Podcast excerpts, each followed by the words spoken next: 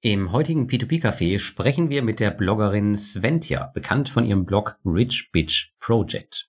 Wir sprechen natürlich über P2P-Kredite und ihre Plattform, aber auch über Themen wie finanzielle Freiheit, Sparen und am Ende interviewt Sventja sogar uns ein bisschen. Viel Spaß bei der heutigen Episode.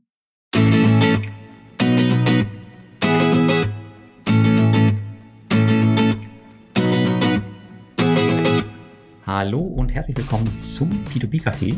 Und heute haben wir endlich mal wieder eine weibliche Unterstützung mit an Bord und zwar mit Sventja, besser bekannt als die Rich Bitch. Hi Sventja, schön, dass du da bist. Hi, servus Lars. Ja, und die Vorstellung hast du dich wahrscheinlich schon gewöhnt, nehme ich mal an. ähm, ja, tatsächlich als Rich Bitch würde ich es tatsächlich, glaube ich, noch nicht bezeichnet, weil letztendlich oh, okay. ist es ja das Rich Bitch Project, ähm, aber es sei dir gegönnt. okay. Ja, was es mit der Rich Bitch so auf sich hat dann, und äh, ob du wirklich so rich bist, das äh, klären wir dann später auf jeden Fall noch. Aber erstmal begrüßen wir noch unseren ähm, ja, Rich Guy Thomas. Moin Thomas. Schönen guten Abend, ihr zwei. Ja, da, da las ich schon seit Wochen drauf gefreut, dich endlich so nennen zu dürfen, Svenja. ja, ich habe ChatGPT übrigens gefragt, äh, was der männliche Gegenpart äh, der Rich Bitch ist und das wäre der Rich Bastard gewesen, aber das wollte jetzt nicht antun, Thomas. Von daher bleiben wir beim Rich Guy. Du kannst ja pur Bastard sagen, das passt dann besser. Ja. Sehr schön. Okay, so haben, haben wir das Intro auch hinter uns und ähm, ja, da gehen wir mal jetzt über in unsere P2P-News, die immer zu Anfang kommen, bevor wir uns dann weiter mit äh, Sventja unterhalten. Aber Sventja, du kannst dich natürlich auch hier gerne schon äh, beteiligen, wenn du was auf dem Herzen hast und ja, vielleicht äh, machen wir das auch bei so einigen Themen. Thomas, fang doch mal an.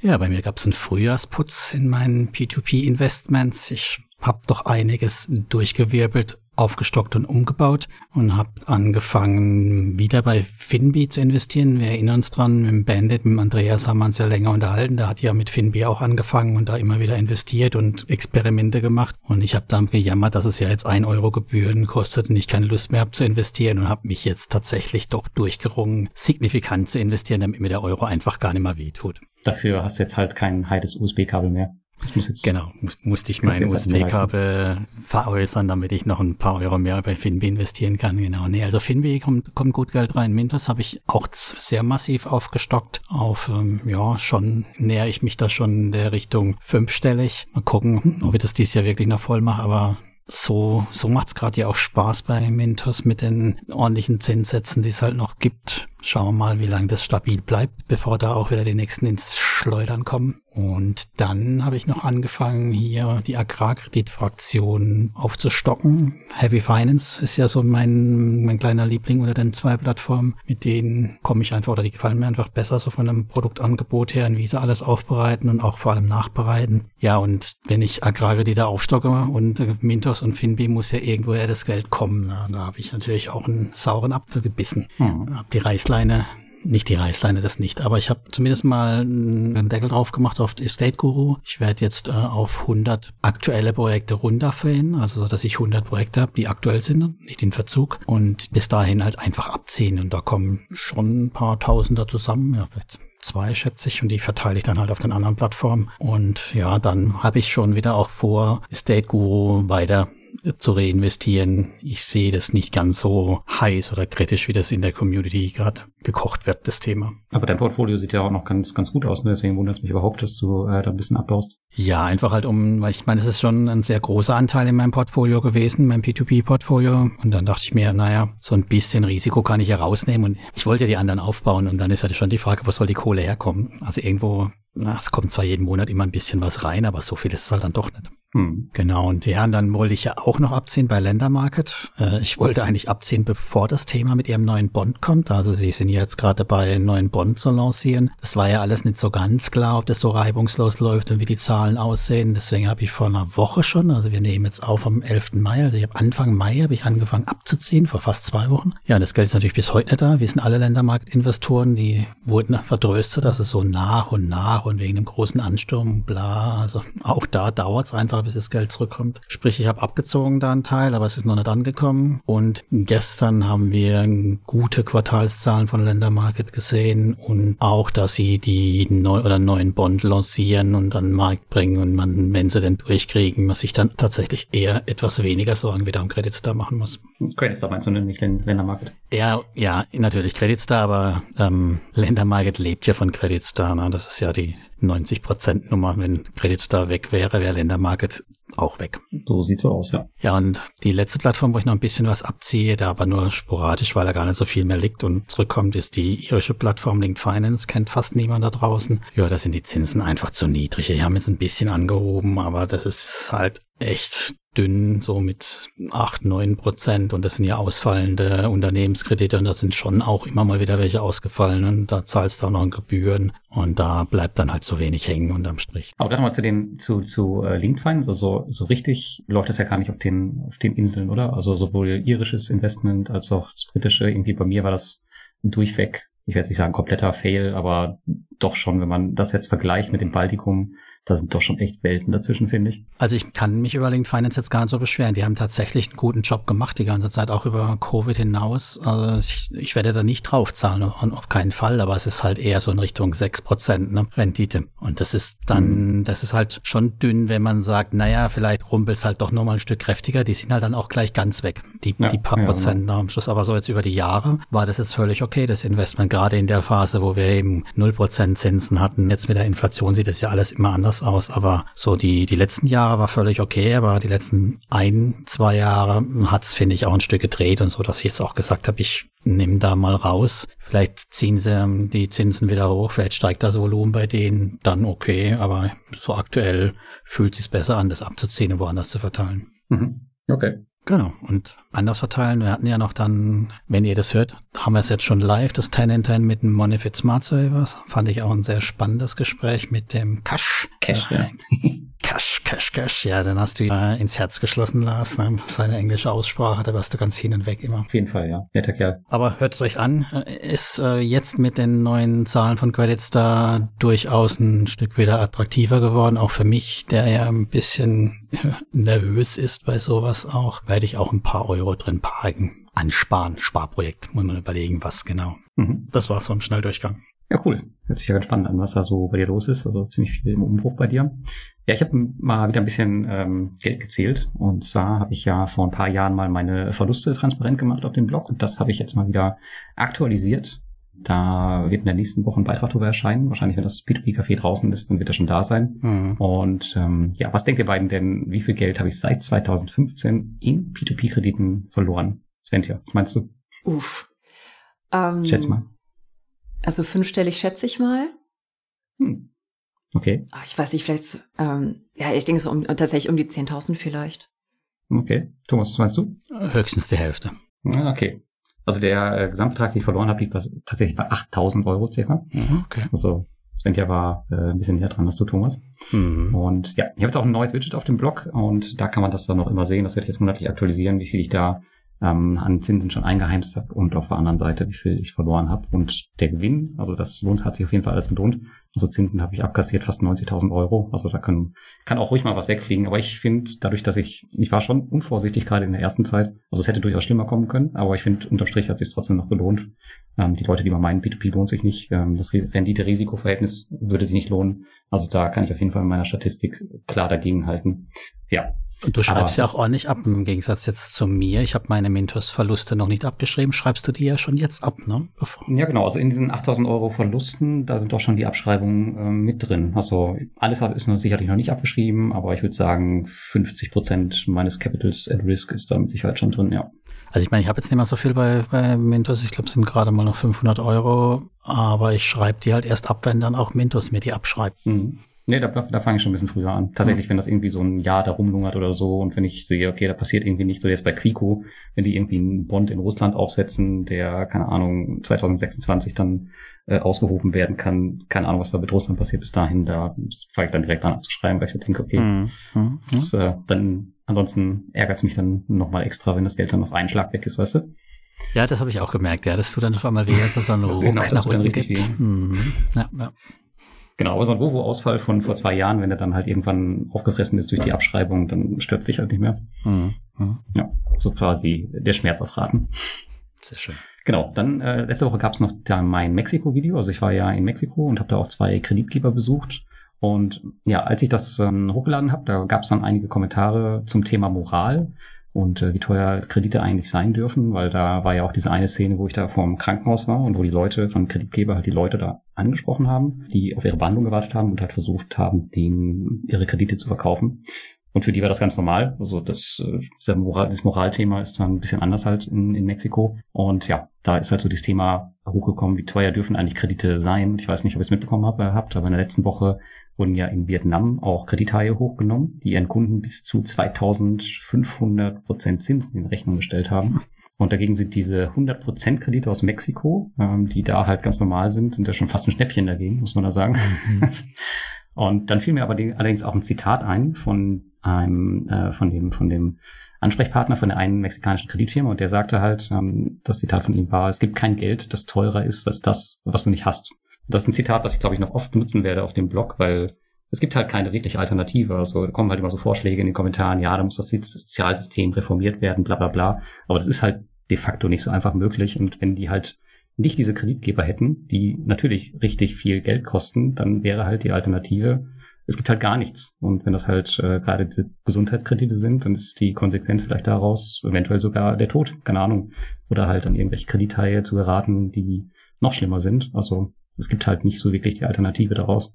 Ja, wobei man natürlich, äh, sieht, dass in anderen Ländern die Deckelung durchaus dann trotzdem noch funktioniert. Die Leute haben dann schon Geld. Der verdienen halt nicht mehr ganz so viele, ganz so viel mit, ne? Ja, richtig. Und in Mexiko ist das Thema ja völlig normal. Also selbst die Kreditkarten haben ja keine Ahnung, wie viele äh, Prozentzinsen. Das geht auch schon in die 60, 70 Prozent. Also mhm. ja, 100 Prozent sind da jetzt nicht sonderlich viel. Aber ja, das ist natürlich schon heftig. Svenja, ist das auch ein Thema äh, bei dir auf dem Kanal, das Moralthema und P2P-Kredite? Mm, es wird zumindest regelmäßig gefragt. also mich äh, erreicht zumindest regelmäßig die Frage vielleicht so rum, ähm, wie das wie das funktionieren kann mit Peer-to-Peer -Peer und warum überhaupt irgendjemand auf der Welt äh, bereit ist, solche horrenden Zinsen zu bezahlen. Und ich kann dann tatsächlich auch immer nur auf die ähm, Dispozinsen äh, bei Bankkonten, wie wir sie heute kennen, verweisen, wie sie ja auch in Deutschland ja teilweise noch bei 15 Prozent plus sind. Mhm. Ähm, muss man sich dann auch wieder bewusst machen. Aber es sind ja auch keine 2000 irgendwas Prozent. Nö, aber 14, 15 Prozent sind da auch nicht ungewöhnlich, ja. Ja, ja, absolut. Und die werden einfach so geschluckt und hingenommen, weil man es halt gewohnt ist. Weil es halt auch kleine Summen in, in, kurzen Zeiträumen sind. Das ist ja auch meistens bei den Krediten, die um die es da ja geht, das ist halt die, die berühmten Payday-Loans, ne? also Verlängerung von irgendwas. Und dann merken die Leute halt einfach auch nicht, dass es so viel am Schluss bezahlen. Ja. Naja, auf jeden Fall dies, äh, dieser Besuch in Mexiko, der hat mir nochmal gezeigt, okay, es gibt nicht immer nur dieses Schwarz und Weiß. Also jeder Besuch, jedes Land und jeder Kreditgeber, den ich da so mittlerweile kennengelernt habe. Also überall läuft es anders und, und einfach zu sagen, das ist irgendwie unmoralisch, das, äh, da machen sich die Leute ein bisschen zu einfach mit, finde ich. Ähm, weil teilweise gibt's halt einfach keine andere Möglichkeit und die erreichen ja zum Teil auch wirklich gute Sachen damit. Gerade jetzt in Mexiko auch. Ja, gut, aber das Thema wollen wir jetzt nicht weiter vertiefen. Äh, Gerade noch zwei Hinweise und zwar gibt's im Plattform-Rating eine Erweiterung. Der Martin hat jetzt einen Länderscore eingebaut. In deinem Premium-Rating meinst du, ne? Hm, jetzt noch im Premium-Rating, aber das wird dann auch ins Freie ab dem nächsten Quartal kommen. Das mhm. heißt, die Kreditgeber von Mintos, die kann man dann auch nach ihrem äh, Länderrisiko beurteilen für sich und halt ja, überlegen, ob man in solchen Ländern Mexiko investiert sein möchte oder Vietnam oder wo auch immer. Und ähm, genau, der Score wurde da erweitert und da kann man das halt mit einfließen lassen. Wie hat er die Beurteilung gemacht des Scores? Ich stehe da schön A, B, C, D. Wie, was war das ein Kriterium? Es gibt, glaube ich, einen Score von A bis C und er orientiert sich da an offiziellen Ratings, beispielsweise das Euler-Ratings, eins, das er mit einbezieht ah. und noch viel, viel andere. Aber das ganze Geheimnis wollen wir hier natürlich nicht verraten. Okay, also er hat sich nicht selber was gewürfelt, sondern hat er, nee. übernimmt da was. Hm. Nee, nee, da ähm, nehmen wir schon ordentliche Stellen. Der Sponsor des heutigen P2P-Cafés ist der Broker Freedom24. Hier könnt ihr nicht nur einfach Aktien handeln, sondern für alle Zinsjäger gibt es auch noch eine tägliche Verzinsung des Guthabens von 2,5% auf Euro und 3% auf US-Dollar aufs Jahr gerechnet. Legt ihr euer Geld etwas fester an, was ihr bis zu 12 Monate tun könnt, steigt der Zins bis auf 3,6% in Euro und 5,8% in US-Dollar. Interessant wird das Ganze aber mit der aktuellen Summertime-Kampagne. Je nach Einzahlungsbetrag bekommt ihr hier über drei Codes Lose für Zufallsaktien, die ihr garantiert eingebucht bekommt. Zahlst du beispielsweise 5000 Euro ein, gibt es drei Aktien, bei 20.000 Euro sieben und bei 50.000 Euro sogar zehn Aktien. Die Aktien, die ihr bekommt, haben maximal einen Gesamtbetrag von 700 Euro und werden zufällig ausgewählt und zudem sind die Codes aufrechenbar. Das bedeutet, zahlst du 50.000 Euro ein, kannst du auch die kleineren Codes aktivieren und bekommst somit 3 plus 7 plus 10, also 20 Aktienangebot. Alle Details und Codes zur Aktivierung, die findet ihr in den Shownotes. Aber jetzt kommen wir auch zu der Svenja. Jetzt haben wir genug äh, über unsere News gequatscht. Vielleicht erzählst du mal einmal zu Anfang, ja, bisschen was über dich, wo du so herkommst, was du jetzt machst und wie es vielleicht auch zu der Rich Bitch gekommen ist. Nicht, dass ich hier in Verruf gerate, weil ich dich zu Anfang so genannt habe. nee, alles gut. Klar, sehr gerne. Ähm, ja, genau. Also mein Name ist Sventja, äh, ist ja inzwischen bekannt. Ähm, ich lebe in München und betreibe eben den Blog- und Instagram-Kanal Rich Bitch Project. Ähm, Investorin bin ich jetzt seit 2015, habe ganz klassisch an, an der Börse begonnen, in Einzelaktien zu investieren und habe mich dann ungefähr 2018 auf den Weg in die finanzielle Freiheit gemacht, also das ganze Themengebiet für mich entdeckt. Bin bei meinen ganzen Recherchen, zahlreichen Blogs, Podcasts und Büchern und so weiter auch auf den Lebensentwurf, ich nenne es jetzt einfach mal so, äh, Frugalismus gestoßen, habe mich darin auch direkt voll wiedergefunden und äh, genau darum dreht sich auch ähm, ja meine Aktivität auf meinem Blog und auf meinem Insta-Kanal, also das ganze Themengebiet finanzielle Freiheit, wie komme ich dorthin, wie, wie kann ich investieren, welche Abkürzungen oder vermeintlichen Abkürzungen sollte ich eventuell vermeiden. Du hast ja gerade auch von deinen Verlusten gesprochen, äh, Lars. Ähm, hm. Genau, ansonsten beschäftige ich mich eben auch viel mit dem frugalen Lebensstil, ähm, auch mit Konsumfasten, habe da auch ein Buch drüber geschrieben und äh, grundsätzlich ja, beschäftige ich mich viel mit der Frage, was macht ein reiches Leben aus? Aber gibt's doch so, Sven, ja, das liegt ja nur daran, dass du in München wohnst. Also da muss man ja frugalistisch sein, um das überhaupt sich die Miete leisten zu können. ja, nur damit hängt es zusammen, ganz klar. Aber ja, durchaus äh, hier halbwegs bezahlbaren äh, Wohnraum zu finden, ich glaube, das ist auch äh, bekannt, wie schwierig das ist. Aber du kommst gar nicht ursprünglich aus München, oder? Nee, ich komme ursprünglich ähm, aus äh, einem Vorort von einem Vorort aus Karlsruhe. Und Ach. ähm, Mhm. Mhm. Ja, genau. Badenserin mhm. im Herzen und habe dann in ähm, Bamberg tatsächlich äh, Germanistik studiert, habe quasi auch einen Umweg über Franken gemacht und äh, bin dann ja aus beruflichen Gründen in München gelandet, auch schon einige Jahre inzwischen und genau habe mich hier hier eingerichtet, habe mir auch eine tatsächlich günstige Wohnung äh, gesucht zusammen mit meinem Partner. Deshalb wohnen wir eben auch ein bisschen außerhalb, ähm, eben um auch die Lebenshaltungskosten ein bisschen günstiger zu halten mhm. und um die mhm. Möglichkeit zu haben, wenn ich aus dem Küchenfenster schaue, dass ich auf den Acker gucken kann. Das ist in München ja doch eher ein bisschen schwierig. Mhm. Und äh, genau, von hier aus schreibt es sich auch sehr schön Blogartikel.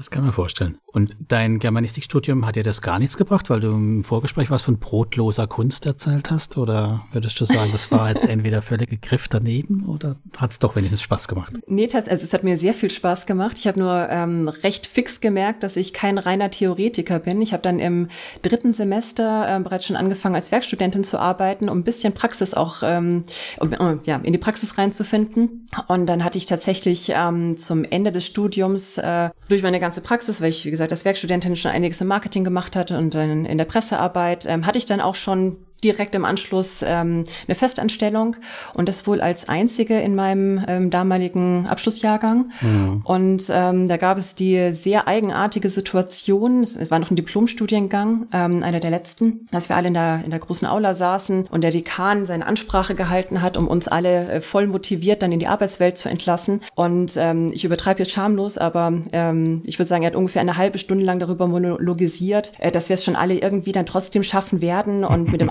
oder anderen unbezahlten Praktikum, da wird man schon noch auch irgendwie doch noch ein Geld verdienen können irgendwann. Und so ging das in einem fort. Also das mit der brotlosen Geisteswissenschaft ähm, hm. ja, wurde uns leider mit auf den Weg gegeben. Und äh, ja, gerade als Geisteswissenschaftler ist es schon, glaube ich, sehr wichtig, dass man sich da frühzeitig Gedanken macht, äh, was jenseits der reinen Buchwelt oder Theorie, Theoriewelt ähm, für einen möglich ist, um sich eben dann auch sein Einkommen zu schaffen. Was sehr erfolgreich bei dir geklappt hat. Ja, zum Glück. Ich habe auch früh damit angefangen und habe auch wirklich ordentlich die Ärmel hochgekrempelt. Also ich bin es einfach auch gewohnt, mir immer irgendwelche Nebenjobs äh, zu suchen oder habe es in der Vergangenheit schon immer mir, äh, mir suchen müssen. Also ich muss dazu sagen, ich bin mit 16 zu Hause ausgezogen von daher habe ich schon sehr früh äh, realisiert, wie, wie wichtig es ist, ein Einkommen zu haben und äh, was der Wert von Geld ist. Vor allem, du hast es vorhin auch erwähnt oder ihr habt es vorhin erwähnt, ähm, wenn man eben kein Geld hat, dann ist es umso wertvoller. Und äh, mhm. von daher, ich habe mich auch während dem Studium äh, in irgendwelchen Callcentern anschreien lassen und so weiter. Und dann sind fünf Euro die Stunde plötzlich ganz schön viel. Und dieser eine Cocktail für fünf Euro, das überlegt man sich dann eben zweimal. Ne? Und äh, ja, genau. Also du hast ja dein Studium dann quasi auch wirklich selbst finanziert. Also kann man jetzt sagen, der Staat hat dich zum Germanistin in die Arbeitslosigkeit ausgebildet, sondern du hast dafür gesagt, dass du es schon selbst hinkriegst, so, ne? Ja, genau. Also ich habe auch BAföG bekommen. Tatsächlich, ich glaube, diesen äh, dieses Quartal ist das letzte Mal, dass ich meine BAföG, äh, BAföG-Schulden zurückbezahle. So, zurückgezahlt, das, wunderbar. Ja, natürlich. Äh, mhm. äh, trotzdem werde ich da, glaube ich, einen, einen, kleinen Sekt aufmachen. Ähm, dann ist dieses Kapitel auch abgeschlossen. Aber da hast du jetzt nicht den ja, genau. Sparer, genau. das Sparergehen mehr. Da merkt man dann, dass du halt eine Badenserin, keine Schwäbin bist, ne? Weil normalerweise zahlt man ja sein BAföG on Block zurück. Ja, hätte ich das mal gekonnt. Das ging bei mir tatsächlich nicht. Ja, das war nicht möglich leider. Spart ist das denn günstiger, wenn man das ja, macht, oder? Ja, mhm, das ist schon ja. okay. Mhm. Ja, ja, ja klar, was muss man dann halt sich leisten können, das ist richtig. Aber ich dachte, wenn man in München in einer Marketingagentur arbeitet, dann, puh, ne? du weißt dann alles so äh, aus der Portokasse. Das ist so wie ähm, unser Anwalt aus München, ne? Der hat uns ja auch verraten, was für ein Auto er fährt. Ja. War, war das nicht ein Fiat auch? Ja, genau. Ja. das war jetzt der Witz, der Weimann. Ja, ja, ich hab's verstanden. Alles gut. Aber die Zeiten sind jetzt vorbei. Jetzt äh, weißt du nicht, wohin mit deinem Geld und musst sogar in P2P-Kredite investieren. Ja, du, ich, ich weiß ja genau, wohin mit meinem Geld. Eben in äh, P2P-Kredite teilweise, aber inzwischen äh, umso stärker ähm, ja in Einzelaktien, in ETFs und Co. Also P2P läuft bei mir weiterhin, also ich bin ja immer noch aktiv investiert, ähm, aber da war bei mir auch einiges los in den letzten Jahren, weil ich habe äh, 2018, als ich wie gesagt schon angefangen habe, mich verstärkt mit dem ganzen Thema Investieren auseinanderzusetzen und wie man da auch seine Strategie findet und so weiter, ähm, da bin ich irgendwie ein bisschen ich, war überfordert mit äh, der, der riesen Auswahl an ETFs und all den ähm, Sachen, die man da beachten sollte und so weiter und dachte mir, okay, ich brauche jetzt irgendwelche low-hanging fruits, ich brauche jetzt hier ein Erfolgserlebnis. Mhm. Und ähm, ja, habe ich quasi äh, einmal durch alles gelesen, was Lars damals publiziert hatte und was es sonst noch so alles äh, zu lesen gab rund um P2P. Hab gesagt, okay, super, ähm, direkt mal anmelden und mal los investieren, erste Testbalance starten. Und äh, weil ich natürlich auch sehr viel über Diversifikation gelesen hatte, habe ich ganz artig, äh, ich glaube, bei zehn oder zwölf Plattformen Accounts eröffnet und habe mich da einmal durchgetestet und als dann 2020 die Corona-Pandemie losging, ähm, mhm. da kam ja doch da die ein oder andere Plattform ein bisschen, bisschen in Schwingern und hatte so ihre Probleme. Und da ist mir dann auch bewusst geworden, was es eigentlich bedeutet, wenn man da zwölf Plattformen die ganze Zeit im Auge behalten muss. Gleichzeitig war der äh, Gruppier-Scam-Skandal, von dem ich auch ähm, vierstellig betroffen war. Und äh, das Ganze äh, ist natürlich äh, passiert, während ich gerade in Neuseeland unterwegs war. Und ich bin dann auch mal äh, flugs dort hängen geblieben und musste dann tatsächlich auch mit der Regierungsmaschine heimgeholt werden. Also ich war eine von diesen 10.000 da. Und ähm, ganz ehrlich, diese Situation, wenn man irgendwann nachts um halb zwei in Neuseeland ähm, kurz vor dem harten Lockdown auf dem Bett sitzt und panisch hunderte Kredit-PDFs runterlädt. Sowas will ich nicht nochmal erleben. Vor allem dann im Nachhinein betrachtet völlig sinnlos, oder? Oh ja, hm. und wie sinnlos. Mhm. Aber ganz ehrlich, das ist der ewige Blick nach hinten. Hinterher ist man immer schlauer. In dem Moment wusste man ja nicht, okay, was, was passiert jetzt noch alles? Äh, ist es diese Zombie-Apokalypse, von der jetzt alle sprechen? Ist das das Ende des Geldes, das Ende der Wirtschaft? Ähm, was geht jetzt noch alles äh, ja vor die Hunde? Und ähm, ja, genau. Und daraufhin habe ich mir halt gesagt, okay, ich, ich muss es mir vereinfachen. Ich muss da den Überblick leichter bewahren können, weil wie gesagt, ich nebenher eben auch noch meine ganzen Einzelaktien habe. Die wollen ja auch alle mit kontrolliert werden. Und ähm, genau, bin dann einmal durch meine ganzen Plattformen gegangen und äh, habe die eben runter reduziert auf inzwischen fünf Plattformen, mit denen ich mich auch wohlfühle. Und äh, genau, da, da liegt ein Teil meines Geldes. Kann man ja später noch durchgehen, die Plattform, bei denen du dich noch mhm. wohlfühlst. Mal schauen, ob es uns da genauso ging. Aber das heißt, der Großteil ist jetzt nicht mehr in Einzelakten, sondern in ETFs oder hast du den Absprung immer noch nicht geschafft in ETFs? nee, nee, alles gut. Ich habe dann äh, 2018 auch meinen, meinen perfekten ETF gefunden nach dem, nach der ganz klassischen Komma, ähm, nach ganz, ganz klassischen Komma-Vorschlag ähm, All World mit einem Emerging Markets. Aber inzwischen habe ich dann doch meine, meine Liebe eben wieder zu Einzelaktien entdeckt. Ich komme einfach von den Dividendenaktien nicht weg, es hilft nichts. Hm. Und äh, genau, da habe ich doch zu viel Freude dran. Wie ist dann so deine Aufteilung? ETF, Aktien 50, 50, 80, mhm. 20, keine Ahnung. Ähm, ich habe es einige Jahre versucht, den ETF-Part deutlich größer zu gestalten, mhm. ähm, aber ich habe einfach viel zu gerne Einzelaktien gekauft. Von daher ungefähr 50-50. Kannst du dich trennen von Einzelaktien? Ja, kommt vor. Und mhm. ich habe auch tatsächlich einige Aktien gerade auf der Verkaufliste und warte noch auf den Zeitpunkt, wenn es nicht mehr ganz so dolle wehtut, äh, die, die Verluste zu realisieren. Aber ich merke, es, es fällt mir schwer. Also der, das psychologische Game dahinter, das ist schon nicht ohne. Das ist auch mein, mein Schwachpunkt. Deswegen versuche ich eben auch mehr in ETFs als in Einzelaktien, weil ich mich immer erst dann trenne, wenn es eigentlich schon viel zu spät ist. Einfach raus damit. Ja, da bin ich schon emotionaler, ja. Aber gerade dieses Jahr habe ich ja so ein bisschen die These, dass, ähm, was ich, was heißt die These? Ich sehe es bei mir praktisch auch, dass ähm, B2B am Ende erfolgreicher sein wird als der Aktienmarkt, weil ich weiß nicht, ähm, wenn ihr mhm. gerade, wenn ihr in Dividendenwerte investiert, was ihr halt gerade seht, ist, dass ihr könnt so viel investieren, wie ihr wollt, aber Dividenden werden trotzdem sinken, weil halt einfach der Dollar auf Sinkflug ist, gerade wenn ihr einen Großteil in Amerika unterwegs seid, und das sind ja die meisten Dividendenaktionäre, dann ist das ziemlich weiß ich nicht, deprimierend, was da dieses Jahr passiert. Deswegen ist das ganz gut, eigentlich im Euro zu sein, weil der ist halt für uns relativ stabil. Aber Dividenden werde ich wahrscheinlich entweder dieses Jahr, obwohl ich keine Kürzungen habe, wahrscheinlich trotzdem Minus haben, obwohl ich nachinvestiert habe, weil einfach ähm, der Dollar extrem abgestürzt ist seit Jahresanfang und das ja wahrscheinlich auch noch weitergehen wird. Ja. Das, das heißt, endlich lohnt sich ein ordentliches Home-Bias mal. Das ist ja selten. Nee, das, das wollte ich damit auch nicht sagen. Also deutsche Aktien sind ja, äh, kannst du mich auch mitjagen, weil die schütten ja auch nur einmal im Jahr aus und wenn sie dann, weiß nicht, wenn eine kurze Krise kurz vorher da ist, dann streichen sie es sofort für die nächsten zwei Jahre. Das kannst du auch vergessen. Aber auf jeden Fall, ja, alles, was, was in Euro ist, ähm, ist vielleicht für uns in diesem Jahr die bessere Wahl als der US-Dollar. Weil es gerade jetzt mit dieser ganzen Schuldenthematik in den, Amer in den USA auch noch Mhm. Das kann noch interessant werden dieses Jahr für die auf jeden Fall. Ja, also auf jeden Fall, ich bin bullish auf P2P, aber das wäre ja auch sonst nicht das P2P-Café. Tja, endlich mal wieder ein Jahr, oder? Wo P2P gut läuft, Lars. Ja, so wie letztes Jahr. Also das letzte Jahr ja. auch gut. Ja. Muss man sagen. Ja, aber davor haben wir ja ein paar Durstjahre hinter uns gehabt. Ja, so ein bisschen. aber ja, Groupier zum Beispiel hat mich auch erwischt. Also das tat auch recht weh. Aber ich habe das Thema Svent ja schon relativ früh für mich abgeschlossen. Also ich habe, ähm, ich glaube, in der ersten Woche direkt ähm, auf den Zinsbelastungsknopf bei mhm. Portfolio Performance gedrückt und das Thema für mich ausgebucht. Ähm, mir war nicht von Anfang klar, dass da nichts bei rumkommt und auch diese ganzen, diese ganze Sache mit den Action Groups und Anwalt hier, Anwalt da. Ich habe das alles nicht gemacht, auch bei allen anderen äh, Scams. Also das heißt Scams oder Verlusten, wo viele Scam nachgesagt haben, bei Eventor zum Beispiel auch. Da bin ich jetzt auch nicht großartig hinterhergegangen. Es wird einfach ausgebucht. Ich meine, die Zeit, wie man sich damit beschäftigt, die ist einfach viel, viel äh, wertvoller, äh, anderweitig eingesetzt. Ja, da bin ich auch voll bei dir. Und ich muss sagen, ich habe es damals ähm, auch sehr als sehr erfrischend empfunden, mit zu verfolgen, wie du gesagt hast, okay, du machst da einen Strich drunter und äh, dann ist es jetzt eben so mit den Verlusten.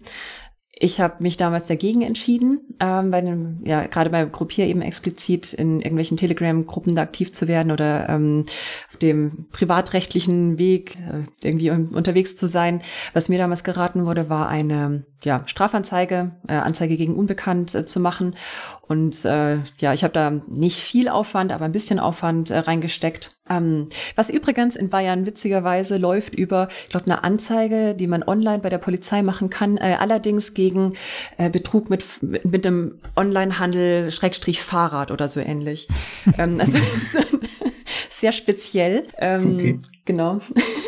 ich glaube, das geht irgendwie drum, wenn man jetzt irgendwie bei, bei Ebay äh, irgendwas ersteigert hat und das ist nicht mhm. angekommen oder so ähnlich. Also so viele Auswahlmöglichkeiten haben wir da nicht, wie auch immer. Ähm, habe ich dann meine Anzeige gestellt und äh, die Staatsanwaltschaft hat sich dann bei mir zurückgemeldet äh, nach einiger Zeit, nach einigen Hin und Her, nach ein bisschen Zeugenaussage und so weiter, ähm, dass äh, sie sowieso nicht glauben, dass es irgendwie was bringt und dass sie auch nicht sagen können, wer dahinter steht und ähm, dass sie auch nicht sagen könnten, dass es wirklich ein Betrug wäre, weil ja, Gruppier wahrscheinlich nicht damit gegründet wurde, mit, mit einer reinen Betrugsabsicht. Ah ja. Von, von Spielt daher. bei Wirecard, ne? Ist ja auch kein Betrug. Ist ja auch nicht mit Betrugsabsicht gegründet worden. Und man weiß ja auch nicht, wer dahinter steht. Nee, nee, nee, nee klar. Rock weiß man ja alles Moskau, nicht. Ne? Hm. ja, mhm. von daher, äh, inzwischen habe ich das Thema dann auch endgültig ad acta gelegt. Ich dachte, vielleicht kommt noch ein bisschen was bei rum. Wenn nicht, dann ist es halt so. Ich habe ähm, das ebenfalls abgeschrieben und als Verluste auch ähm, eingetragen. Also von daher, das Geld ist weg. Ähm, aber ich stehe trotzdem noch positiv mit P2P da. Ähm, insgesamt. Von daher, ich kann mich auch nicht beschweren. Trotzdem noch ein dickes Plus. Von von daher, es, es war Lehrgeld. Und, also ähm, ein Vorteil hat es ja auch, wenn du es äh, anzeigst, zumindest mal kannst du es dann gegenüber dem Finanzamt verargumentieren, falls die Nachfragen stellen, wobei das ja. gar nicht unbedingt vorkommen muss. Also du kannst dann ja auch dort einfach mal angeben. Hast du es ja, da ja, angegeben? Hat das funktioniert? Mhm. Ja, ja, das habe ich gemacht. War dann eine Abschreibung über mehrere Jahre. Mhm. Also ich habe damit direkt 2020 dann angefangen und wurde tatsächlich auch akzeptiert.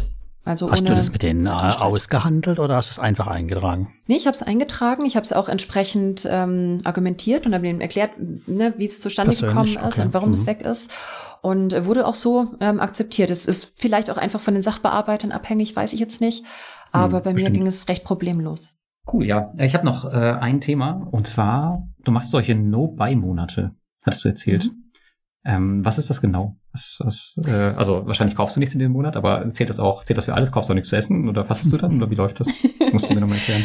Okay, also letztendlich der, der Gedanke hinter Konsumfasten ist, ähm, äh, okay, jetzt muss ich anders anfangen. Es gibt nicht den einen Weg von, von No-Buy, ähm, ob, ob man jetzt sich jetzt was zu essen kaufen darf oder nicht, sondern letztendlich geht es darum, für sich selber zu sehen, wie viel konsumiere ich, für welche Dinge gebe ich Geld aus, für welche Dinge gebe ich vielleicht auch kein Geld aus, ähm, was fällt mir schwer, was fällt mir leicht, ähm, mhm. aus welchen Gründen kaufe ich. Und ähm, da kann einfach ein No-Buy-Monat oder bei, wie es in meinem Fall ähm, mal war, ein halbes Jahr No-Buy oder ein halbes Jahr Konsumfasten, ähm, der wirklich Wunder bewirken und, und sehr, sehr aufschlussreich sein. Ich für meinen Part, jetzt gerade speziell in diesem halben Jahr, ähm, habe explizit keine Sachen gekauft. Das heißt, ähm, ich habe ganz normal Lebensmittel oder auch äh, notwendige Hygiene, Hygieneprodukte nachgekauft, aber jetzt nicht, dass mhm. ich gesagt habe, oh ja, ähm, dann kaufe ich mir jetzt drei schöne Shampoos, weil die so gut riechen, sondern habe mich da wirklich auf das Notwendige konzentriert.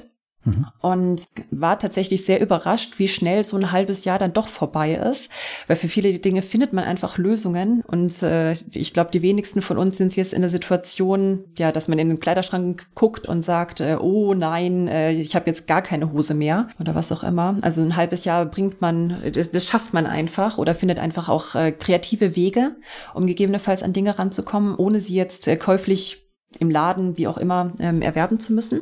Und, Was hat dich ja. da am meisten überrascht? Also ich meine, war das tatsächlich das Klischee, Klamotten oder Schuhe? Nee, also ich glaube am, am meisten, äh, oder meinst du, was, was mir am schwersten gefallen ist oder was, ja, genau, was mich was, überrascht also was, hat? Was, also ich weiß, wenn ich jetzt an mich denke, denke ich, puh, ich, ich kaufe ja nichts, ich brauche ja nichts. Wer weiß, was das wirklich so ist, wenn ich das jetzt reflektieren würde. Aber du hast ja reflektiert ein halbes Jahr lang. Du musst ja auf mhm. irgendwas verzichten und hast dann danach vielleicht gesagt, huh, mir ist gar nicht bewusst geworden, dass ich jeden Woche drei Kaffee kaufe. Das ist jetzt zu banal, aber so, ne? Irgendwie, mhm. hat dich da irgendwas überrascht oder war das? Nee, mich hat tatsächlich in erster Linie überrascht, wie leicht es war, weil ich mir dachte, oh, das, mhm. das gibt so viele Probleme. Und dann ist man vielleicht irgendwo eingeladen und denkt sich, ich brauche jetzt sonst was für eine Klamotte oder wie auch immer. Aber die Situation gab es einfach nicht. Und ähm, tatsächlich, also am meisten hat mich überrascht, mit also wie gut man einfach mit den Dingen, die man hat, zurechtkommt, wenn man sagt, ich mache das jetzt. Und ähm, das Ende von meinem, von meinem halben Jahr Konsumfasten, ich hatte mir noch nicht mal das irgendwie fest vorgenommen, dass es jetzt genau ein halbes Jahr sein muss oder sowas. Aber das Ende von meinem Konsumfasten kam dann tatsächlich durch ähm, ein Fahrradkörbchen, äh, das mir in einem, im Laden über den Weg gelaufen ist. Und ähm, ja, ich ja, fahre meine, meine Lebensmitteleinkäufe dann eben häufig im Sommer mit, mit dem Fahrrad einkaufen mhm. und äh, brauchte einfach ein großes Körbchen, weil mein Alters einfach wirklich komplett auseinandergerostet und zerfallen war. Mhm. Das war tatsächlich die einzige Sache, die ich jetzt nicht ohne weiteres ersetzt bekommen habe. Und das war dann eben das Ende meines Konsumfastens, dieses 15 Euro Fahrradkörbchen, das ich bis heute heiß und innig liebe. War definitiv kein Fehlkauf. Ähm, aber die Zeit über, tatsächlich ist es mir erstaunlich leicht gefallen. Und deshalb mache ich das auch heute immer noch sehr gerne, ganz bewusst mal wieder zwei, drei, vier Monate ähm, ja No-Buy einzulegen und es Glück gesagt auch zu genießen, in der Zeit keinerlei Konsumdruck zu haben. Ich meine, ich habe es schon erwähnt, finanzielle Freiheit und so weiter, das ist eben eines meiner, meiner Themen. Und ähm, zu wissen, dass ich kein Geld für Dinge ausgeben muss, in Anführungszeichen, oder dass ich dafür Budget zur Seite legen müsste oder es mit reinrechnen müsste, weil ich werde in dieser Zeit einfach keine Ausgaben für Dinge haben, hat mich fast erleichtert, ehrlich gesagt, oder tut es auch mhm. heute noch. Mhm. Und äh, das fand ich tatsächlich sehr erstaunlich. Hm, das ist eben ein schönes Zitat. Äh, kreative Wege, um an Produkte zu kommen, ohne sie zu erwerben. Damit meinst du jetzt aber keinen Diebstahl, oder? Nein, damit meine ich keinen Diebstahl. Die Erdbeere. Würde ja auch zum No-Buy gehören, theoretisch. nee, äh, damit meine ich eher wirklich so Sachen wie äh, irgendwelche, vielleicht Tauschzirkel oder einfach mal im Freundeskreis fragen, ob irgendjemand, weiß ich nicht, dir ist der Tacker kaputt gegangen, ob jemand noch einen zweiten Tacker hat oder was auch immer. Also man wird einfach kommunikativer und ähm, bastelfreudiger vielleicht auch und ähm, sagt sich einmal mehr, vielleicht kombiniere ich jetzt irgendwelche anderen Sachen miteinander oder hab einfach mal, gehe mit etwas offeneren Augen durch die Welt. Mhm. Weil letztendlich, ähm, wir können jetzt nochmal auf das, auf das Thema Achtsamkeit und Gewissen und so weiter gehen, aber ich meine, wir haben von allem genug. Also gerade hier ja. in, in, unserer westlichen Welt, von allem ist mehr als genug da, von Produkten ist mehr als genug da und die muss man jetzt nicht unbedingt alle dauernd neu kaufen ja, da gab es mal den schönen Begriff ähm, von, von Oliver von Druckerlisten.de mit, äh, ich glaube, der Stuff Cloud, quasi die ja, die Internetwelt, äh, in die ich ähm, Dinge reingeben kann, wenn ich sie nicht mehr brauche, aber mir eben auch jederzeit wieder rausholen kann, wenn ich sie brauche. Und da muss nicht immer ein Geld dazwischen sein. Beispielsweise jetzt ähm, letztes Weihnachten dachte ich mir, oh, ich habe mir schon so, so häufig sagen lassen, dass es so toll sein soll zu puzzeln. Ich habe überhaupt keine Lust, da jetzt irgendwie loszugehen, mir ein Puzzle zu kaufen und sehe, ah, okay, auf mh, nachbarschaft.de oder wie das heißt, nebenan.de, mhm. genau. Nebenan.de. Ähm, nebenan.de, genau. Äh, verschenkt einer äh, mehrere Puzzle, okay, super, das eine hier, Venedig-Puzzle, gut, Finde ich super, ähm, probiere ich doch einfach mal aus. Einfach mal vorbeigegangen, äh, ein bisschen Schokolade von Weihnachten vorbeigebracht, als Dankeschön das Puzzle eingepackt und äh, los ging's. Da muss kein Geld dazwischen sein. Ja, dafür hilft eben einfach Konsumfasten, sich dessen mal wieder bewusst zu werden. Hast du dann auch so Streaming-Zeug verzichtet? Also hier Netflix, Amazon-Abo, Spotify? Mm, nee, das äh, unter meiner Definition von meiner Konsumfastenzeit, aber wie gesagt, das kann jeder für sich definieren. ist auch Konsum. Äh, vielen, ja, das ist definitiv Konsum. Also in, der, in der Zeit äh, habe ich nicht auf Netflix und Co. verzichtet, aber zu, äh, zur klassischen Fastenzeit vor Ostern, diese 40 Tage, mhm. ähm, da habe ich mal ähm, auf, auf Fernsehen, äh, Streaming und so weiter verzichtet. War auch eine sehr spannende Erfahrung. Dann war es ja einfach. Dann hast du dich halt sechs Monate lang mit Serien im Bett verbringen am Leben gehalten. Also, okay. Du weißt, das, das sind die beiden Möglichkeiten im Leben. Entweder Dinge kaufen oder Streaming. Ja, ja, Mehr gibt's nicht. Nee, dazwischen ist nichts mehr. Aber auf jeden Fall, das Thema wird, glaube ich, vielen Menschen mal gut tun, das zu machen. Ich glaube, bei mir würde das gar nicht funktionieren, weil ich habe schon gefühlt No-Buy Jahre per Default. Also ich kaufe mir echt so wenig. Also ich glaub, bin, glaube ich, am anfälligsten für Investments. Also wenn ich jetzt sehe, mhm. bei Inrento ist wieder eine neue Immobilie oder mhm. sowas, dann ist egal, dann gehe ich auch gerne in Dispo, wenn Echt? Ähm, Hauptsache nee, das auch nicht, da bin ich auch zu geizig. nee, aber ich meine nur, also so wäre ich halt drauf. Also das ist halt das Thema, was mich jetzt äh, persönlich triggert. Aber so Konsum überhaupt nicht. Wenn ich nicht, wenn ich mir das jetzt mal Klamotten gekauft habe, bestimmt auch schon Jahre her. Das kriegst du ja vielleicht mal hier ein T-Shirt auf einer Messe oder von einer P2P-Plattform oder so und dann reicht es erstmal wieder für zwei, drei Jahre. Ja. Ich glaube, es ist erstaunlich, wie viel Gewohnheit da einfach auch dahinter ist. Total, meine, ja. Bei mir, hm. wie gesagt, also ich es war nicht so, als hätte ich es früher extrem viel gekauft, außer es waren Bücher. Germanistin. Mhm. Was willst du machen? Ich habe ein Zimmer voller Bücher. Aber, ähm, aber ich glaube, es ist einfach wirklich sehr, sehr viel Gewohnheit, wenn du es gewohnt, also dir quasi in so einem gewissen Zeitraum auch angewöhnt hast, einfach ähm, nicht ähm, aus Langeweile beispielsweise shoppen zu gehen, was ein riesengroßer Faktor ist. Oder, weiß ich nicht, äh, abends auch im Bett zu sitzen, sich irgendwie um, unzufrieden zu fühlen, Arbeitstag war blöd, was mache ich jetzt? Ach komm, dann kauf mir jetzt noch was. Oder ich gehe noch in DM und hol mir da noch irgendwie eben das gut riechende Shampoo oder was auch immer. Ähm, ich glaube, wenn man es einmal geschafft hat, sich, sich solche Verhaltensweisen bewusst zu machen und abzugewöhnen und dann gar nicht erst in diesen ewigen Need zu verfallen, dieses ständige Gefühl zu haben, ach, jetzt muss ich mir mal wieder was Neues kaufen, ich muss mir mal wieder was gönnen und es muss eine Sache sein. Ich glaube, wenn man, wenn man sich das abgewöhnt hat, das hilft schon enorm. Und dann passiert es genau, wie du es gerade beschrieben hast, Lars. Das sind eben andere mhm. Sachen, ja, in denen man sein Geld versenkt, wie Kredite oder Aktien oder was auch immer einem Freude macht. Bei mir sind es auch Reisen. Also ja. Aber du hast jetzt schon zweimal das Thema Shampoo erwähnt. Ich, das scheint auf jeden Fall ein Thema bei dir zu sein. Gut riechende Shampoos. Sie hat auch etwas längere Haare als du. ja, stimmt. Ähm, dann kommen wir vielleicht nochmal auf den Punkt finanzielle Freiheit. Was ist denn da dein Plan? Ist das irgendwie, ähm, möchtest du ganz viele verschiedene Sorten von gut riechenden Shampoos haben? Oder was ist, was ist dein, dein Plan langfristig? Wo willst du hin? Ähm, also mein fest definierter Plan oder ein bezifferter Plan, vielleicht so rum, ist einfach dahin zu kommen, dass ich meine Grundkosten aus Kapitalerträgen decken kann. Also ganz klassisch. Ähm, gar nicht, dass ich jetzt das ewige Fuck Your Money Geld in Unmengen bräuchte sondern ich möchte einfach gerne wissen, äh, gerne die Sicherheit haben, so rum, dass ich meine, meinen Lebensunterhalt einfach aus Kapitalerträgen bestreiten könnte, wenn ich es möchte und ähm, eben nicht mehr arbeiten müsste, wenn ich darauf keine Lust mehr hätte oder ähm, wenn es nicht mehr ginge aus irgendwelchen Gründen. Und ja, was deine Frage zielte darauf ab, wie ich dann meine Zeit verbringen möchte, wenn ich finanziell frei bin und es erreicht habe. Habe ich das richtig nee, verstanden? Was, äh, nee, was, was der, was der Plan ist, also wie viel du brauchst, äh, wo du jetzt mhm. bist, ähm, ja, wie viel mhm. Zeit du noch einplanst, um das zu erreichen. Mhm, okay, ähm, also momentan bin ich bisschen über einem Drittel, das ich jetzt erreicht habe. Ähm, wie gesagt, mhm. auf dem Weg seit 2018. Also ich hätte nicht gedacht, dass es dann doch so schnell geht, ehrlich gesagt. Genau, in, in harten Zahlen müsste ich erreichen ungefähr 1500 Euro ähm, netto im Monat an Kapitalerträgen. Das reicht ähm, für München? Mm, wenn ich so weiterlebe, wie ich es gerade tue, ähm, dann ja. genau, keine Dinge kaufen. Nur bei und mit Partner zusammen eine Wohnung teilen, oder? Also.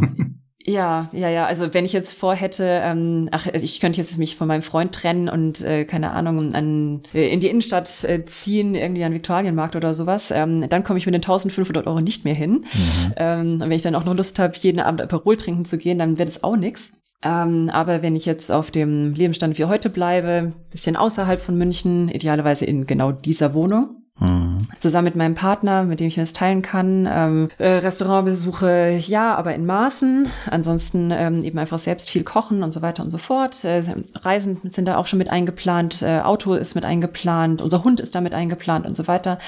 Also wenn ähm, ich einfach so weiterleben würde wie heute, äh, dann würden mir diese 1500 Euro gut reichen. Mhm. Und ähm, eigentlich sogar mit einem Puffer, um weiter zu investieren, um genau zu sein. Genau. Und äh, ja, ich habe ich hab ganz klassisch rückgerechnet mit der 4%-Regel, habe sie dann ähm, ja auf 3% allerdings reduziert, einfach um da auch wieder einen Sicherheitspuffer zu haben. Als ja, klassischer Deutscher hat man ja immer gerne sehr viel Sicherheiten. Mhm.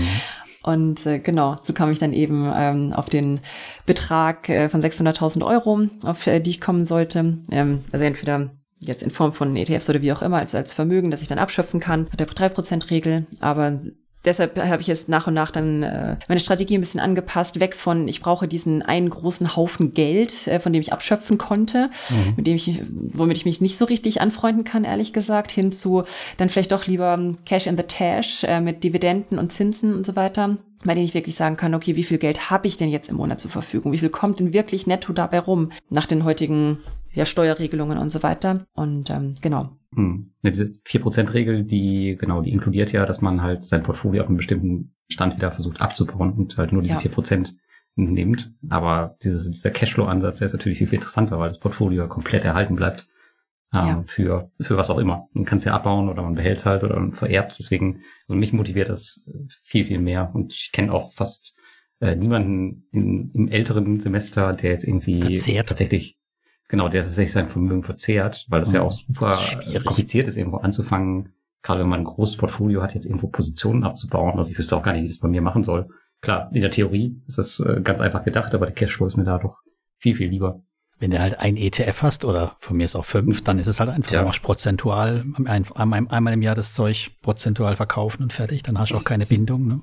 Das ist technisch einfach, aber da ist ja auch noch der Kopf dabei, ja. Also ja. fang mal an, irgendwie in der Krise dein Portfolio abzubauen. Ähm, ja, ja aber bei Einzelaktien ist viel schlimmer, weißt du, da hast du ja dann so, ah ja, aber die habe ich so lange jetzt schon und die läuft so gut, die kann ich jetzt nicht verkaufen und ah, vielleicht lieber die dann. Also ich stelle mir das auch sehr schwer vor, das dann das loszulassen. Aber, aber sag mal, wäre es nicht schlauer, Svenja, wenn du in München hier im Marketing dann dir lieber einen Job zu suchen, der A, kann ja, Marketing kann ja auch Spaß machen, Spaß macht und noch was lohnt. Also mehr wie 1500 sollten in München hier locker drin sein, sonst fragst du mich mal, ich kann dir vielleicht sowas, ne? du Guter. Was für ein heißer Tipp, danke dafür. Nee, sag mal, ist das nichts, äh, keine Option für dich zu sagen, hier, ich meine, eigentlich kann man da auch ganz gut arbeiten, macht Spaß oder macht das, ist das, wo du sagst, also, wird dir kein Arbeitskollege zuhören, kannst du das hier voll vom Teller plaudern. Na, alles, alles gut. Ich meine, in der Vergangenheit habe ich sehr, sehr stark darauf geachtet, da einfach auch mein Humankapital zu erhöhen und ähm, ja, äh, attraktiver für den Arbeitsmarkt zu werden. Wie gesagt, angefangen als ähm, brotlose Geisteswissenschaftlerin und inzwischen bin ich ähm, ja Marketing-Projektmanagerin, also habe mir einfach auch einiges da aufgebaut. Entsprechend ähm, alles gut, ich krieg meine Miete gezahlt und ein bisschen mehr. Ansonsten will ich es auch nicht ähm, auf dem Weg in die finanzielle Freiheit dort stehen, wo ich es gerade tue. Aber ja, läuft soweit. Ähm, aber trotzdem habe ich, habe ich nach wie vor geschaut, dass ich mir drumherum noch weitere Einkommensströme baue. Ja klar, ich, ich denke halt immer so, naja, wenn einem das doch Spaß macht, dann kann man doch sagen, naja, dann reduziere ich da halt ein paar Stunden oder mache da einfach weniger, weil das kann man ja heutzutage eigentlich locker. Also als Arbeitnehmer im Moment sind ja die Zeiten ganz gut. Ne? Man kann eigentlich ganz entspannt Homeoffice-Jobs kriegen, man kann reduzieren. Also warum soll man auf sowas verzichten? Ja, man muss ja nicht zwingend auf, äh, auf einen Job, der einen Spaß macht, verzichten, nur weil mhm. man ähm, nicht mehr arbeiten muss. Ganz im genau, Gegenteil. Genau, also genau. ich glaube, ich werde ich werd immer irgendwelche Projekte machen. Ähm, vor allem, ähm, ich habe jetzt im Juli letzten Jahres meinen Arbeitgeber gewechselt und äh, ich muss sagen, es war eine der besten Entscheidungen meines Lebens. Bin da sehr, sehr happy. Und ähm, ja, von daher, ich würde jetzt momentan auch überhaupt kein, kein Need sehen, ähm, ja, vielleicht mal Stunden zu reduzieren irgendwann, mhm. ähm, um ein bisschen mehr reisen zu können. Aber ähm, die ganzen Projekte dort aufzugeben, würde mir, würde mir ein bisschen in der, in der Seele wehtun und auch mit dem Team. Also von daher, ja, ich, ich glaube, das ist aber tatsächlich auch eben einer dieser, dieser Luxussituationen, wenn man, wenn man sich auf den Weg in die finanzielle Freiheit macht und wirklich solche Entscheidungen dann überhaupt, also überhaupt vor solchen Entscheidungen steht. Wie mhm. möchte ich meine Stunden reduzieren? Ach, eigentlich ist es schön gerade, wie es ist. Mhm. Ähm, und nicht, ich muss, also die, die Frage ja, stellt genau, sich gar muss, nicht, weil muss ich brauche extra das Job Geld. machen, weil ich muss ein Haus abbezahlen, ja. Mhm. Ja, ganz genau. Also beispielsweise, ich habe ähm, ja, vor, vor zwei Jahren ähm, mal ausgedacht, so, hm, eigentlich hätte ich mal total Lust, irgendwo beim, äh, beim, beim Eismacher anzufangen oder sowas. Einfach weil es mich reizen würde, mhm. mal zu sehen, mhm. keine Ahnung, wie da Eisbecher kreiert werden und so weiter und so fort. Und ähm, einfach, weil ich gerne unterschiedliche Jobs mal reinschnuppern. Habe ich das irgendwie mein ganzes Leben lang ja immer irgendwie gemacht aber einfach just for fun und nicht, weil ich das Gefühl habe, ah, okay, es, ist, es geht jetzt hier aber um den letzten Cent, ich brauche jetzt unbedingt, ich brauche das jetzt noch unbedingt ganz dringend. Mhm. Ähm, anders, anders geht's nicht. Und ähm, ja, diese Situation möchte ich mir so gerne aufrechterhalten. Aber ja, irgendwann mal Stunden reduzieren, ein bisschen mehr reisen, das kann ich mir sehr gut vorstellen. Weil du hast ja noch schon einige Projekte noch am Laufen, ne? Dein Blog kostet bestimmt Zeit, aber du hast auch Bücher geschrieben, habe ich mitbekommen. Mhm, ja, ganz genau. Hat mir auch super viel Spaß gemacht. Ähm, es ist äh, eine Buch, das ich tatsächlich dann komplett im Alleingang ver also verfasst habe und publiziert habe und gestaltet habe, ähm, mit allem drum und dran. Ist eben das Konsumfasten für Anfänger, das mir auch nach wie vor ein sehr schönes Nebeneinkommen äh, bringt. Also das ganze Thema No-Buy und Konsumfasten ähm, ist tatsächlich jetzt gerade im, in diesem Jahr massiv angekommen, also mit steigender Inflation. Mhm. Genau, also es, es läuft sehr schön. Äh, dann habe ich mein erstes Kinderbuch publiziert. Das hatte ich schon länger geschrieben geschrieben, habe dann mit in Zusammenarbeit mit einer fantastischen äh, Grafikerin das eben illustriert und äh, jetzt ebenfalls publiziert. Das allerdings bei weitem nicht so viel abwirft wie das Konsumfasten für Anfänger. Also der Kinderbuchmarkt, der ist äh, deutlich härter mhm. als äh, Ratgebermarkt gefühlt. Genau, und ich bin auch gerade am nächsten Buchprojekt dran, aber ähm, da kann ich noch nicht zu viel darüber er äh, erzählen. Da, das, ist auch eine, das ist auch eine Kooperation mit einer sehr lieben Bloggerkollegin. Spannend. Ja, dafür brauchst du ja Zeit, ne? Ähm, ja, dafür braucht man Zeit, aber vor allem auch Begeisterung. Weil beispielsweise jetzt beim Konsumfasten für Anfänger, das waren halt drei Monate lang vor der Arbeit und nach der Arbeit sich an den Laptop setzen, äh, also quasi den Laptop einmal durchwechseln, den privaten Laptop aufmachen, schreiben, schreiben, schreiben, privater Laptop zu, Arbeitslaptop auf, mhm. Projekte machen, Arbeitslaptop zu, privater Laptop wieder auf, schreiben, schreiben, schreiben oder gestalten oder was auch immer. Und es waren, waren drei zackige Monate, aber hat einfach auch extrem viel Spaß gemacht, einfach zu sehen, wie das Ganze gewachsen ist und dann Input aus der Community auch zu kriegen, Feedback zu bekommen und so weiter. Und ähm, ich glaube, das braucht es einfach auch. Weil ansonsten mit den eben vielen Projekten nebenher. Ich habe jetzt auch noch mein Projekt Hund seit einem halben Jahr und die ist nicht einfach. Naja, ja, es, es braucht Zeit, aber einfach auch ein, ein Zeitmanagement und ähm, Liebe dahinter. Ansonsten hilft nichts anderes als priorisieren. Hm, kann ich verstehen. Wollen wir mal wieder die Kurve Richtung P2P machen, Lars? Ich glaube auch. Ansonsten ähm, driften wir zu weit ab. Es war super interessant, aber wir haben ja leider nur eine begrenzte Zeit. Sorry dafür. Wir alle ab. Ja, ich meine, der Möhrengarten, das schadet hier einigen nicht. Also das können wir auf jeden Fall verlinken. denke ich auch, ja. Nee, aber lass uns mal zurück zu deinem Portfolio kommen. Du hast im Eingangs mhm. erwähnt, zehn Plattformen. Ich denke, die zehn brauchen wir nicht durchgehen. Du, aber die, die geblieben sind, wären ja vielleicht noch interessant. Und mhm was wir davon halten, von denen. Okay, dann machen wir doch mal von, von den größten ähm, runter zu den kleinsten. Ähm, ganz oben steht Ma Magst du noch sagen, wie viel ja? dein P2P-Portfolio, was so ein Anteil das von deinem normalen Portfolio ist? Also ist es, ist es spürbar? Ist es ein, ein Fahrer, dein P2P-Portfolio oder eher Packung ähm, Tempos. Ja. Ist ein bisschen mehr als eine Packung Tempos. Also es sind sehr viele Packungen Tempos. Ähm, mhm. Ist ungefähr 10 bis 11 Prozent von meinem Gesamtportfolio. Von meinem Gesamtvermögen ist in P2P und ähm, das sind ungefähr 23.000 Euro. Äh, so ein Kleinwagen haben. passt schon, ne? Ja, sowas ungefähr. Ja, schon, also schon spürbar, ne? Wenn das weg wäre, mhm. würde dir schon wehtun. Tut weh, ja. Ja, das würde definitiv wehtun. Mhm. Dann gucken wir mal, wie es verteilt ist. Mhm. Klaro, also den, äh, die größten Teile liegen in Estate Guru und in Bondora Go and Grow. Das heißt wirklich auch der ganz große Löwenanteil. Estate Guru hat, äh, glaube ich, um die 8000 Euro und Bondora bewegt sich auch in dem Bereich. Wobei ich bei Ästhet-Guru auch sagen muss, ich verstehe auch äh, dich gut, Thomas, dass du sagst, dass du dann eher ein bisschen zurückfährst. Auch bei mir ist da einiges in Schieflage. Immer noch erträglich, aber äh, ich beobachte es natürlich ähm, sehr intensiv.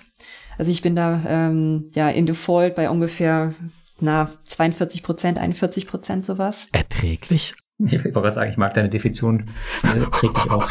Da würde ich schon Herzkammer von jemandem kriegen. Das ist echt, das ist schon bitter, muss ich ja. schon sagen. Also wenn das bei mir so aussehen würde, dann, also nicht, dass es mir den Schlaf raubt, aber würde ich schon eine Träne verdrücken, tatsächlich auch. Gut, das heißt ja nicht, dass alles ausgefallen ist, ne? aber das wird jetzt halt erstmal ähm, im Risiko sein und ähm, Monate, wenn nicht gar Jahre halt in dem Status bleiben. Das ist halt so, ja.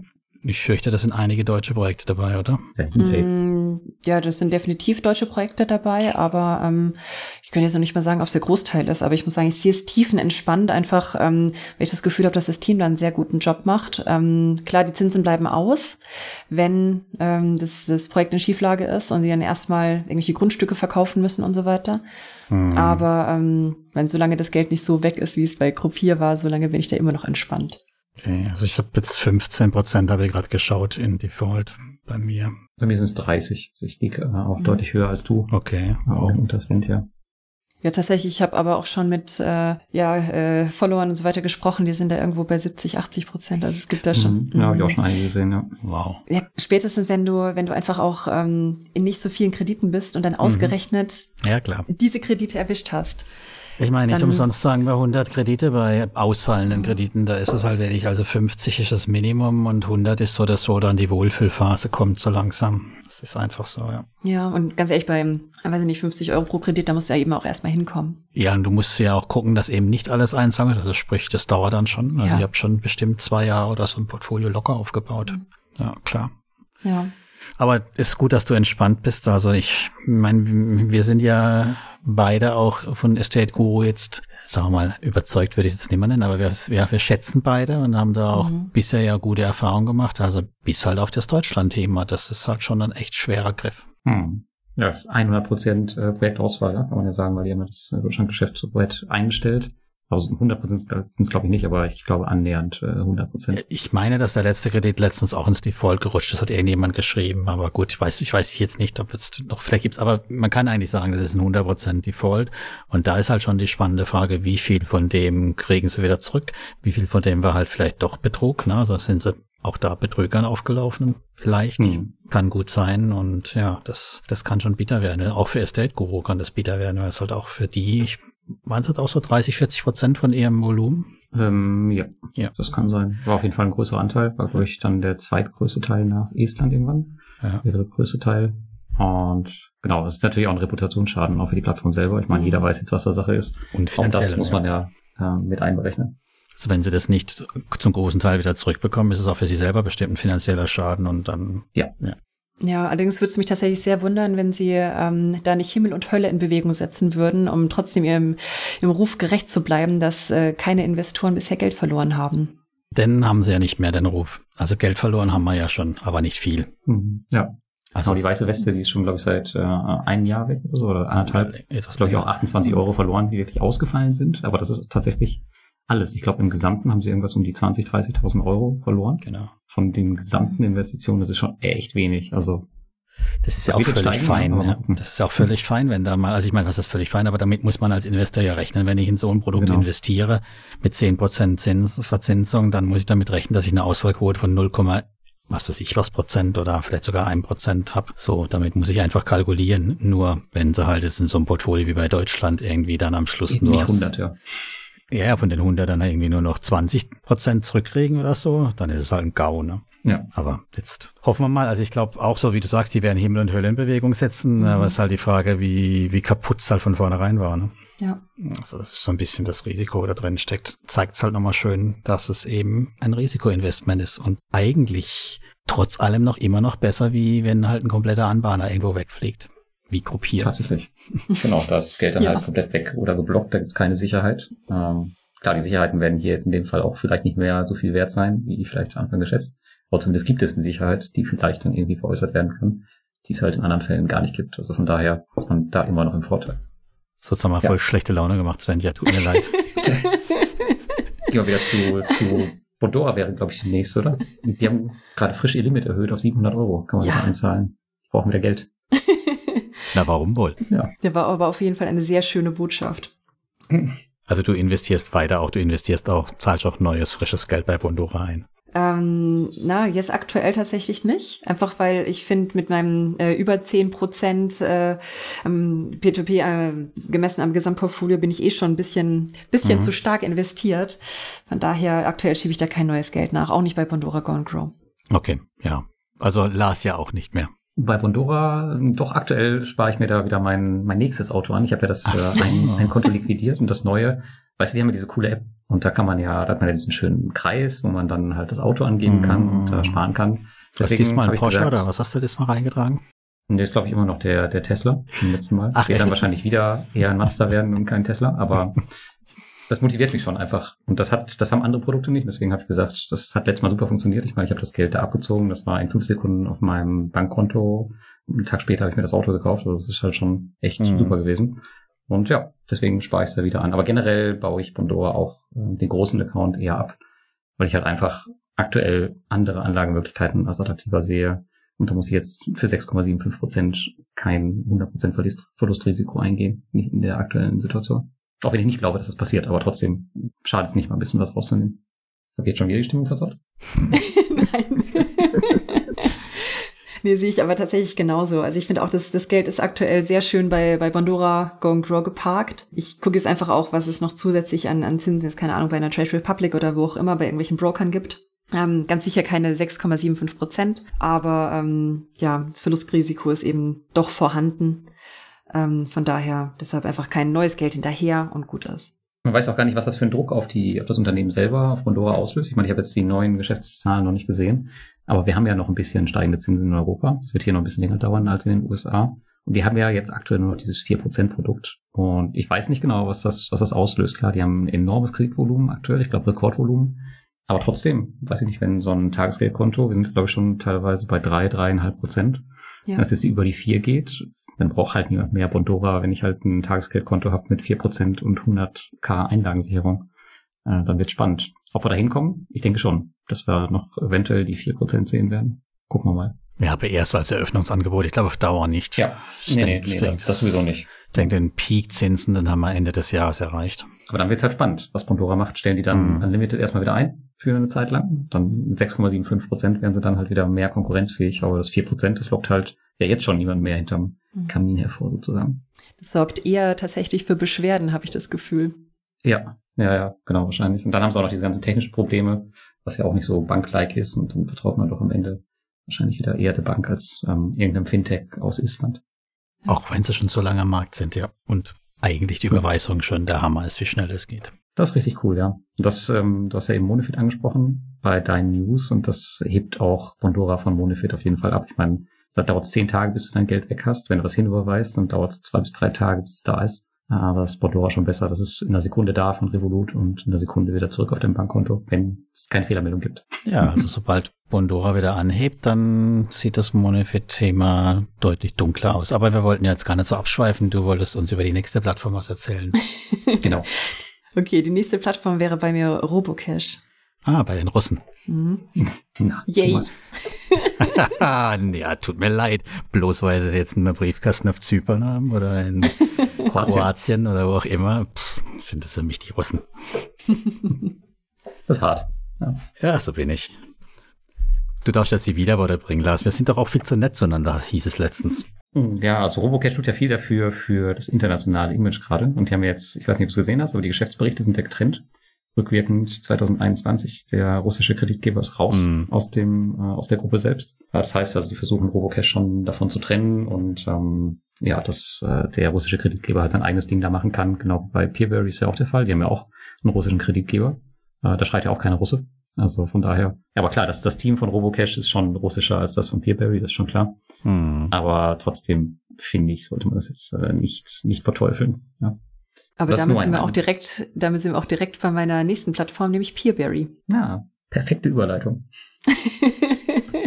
ja, damit Und ist Einschätzungen? alles, alles gut, oder mittlerweile? Oder? Fühlst dich wohl mit?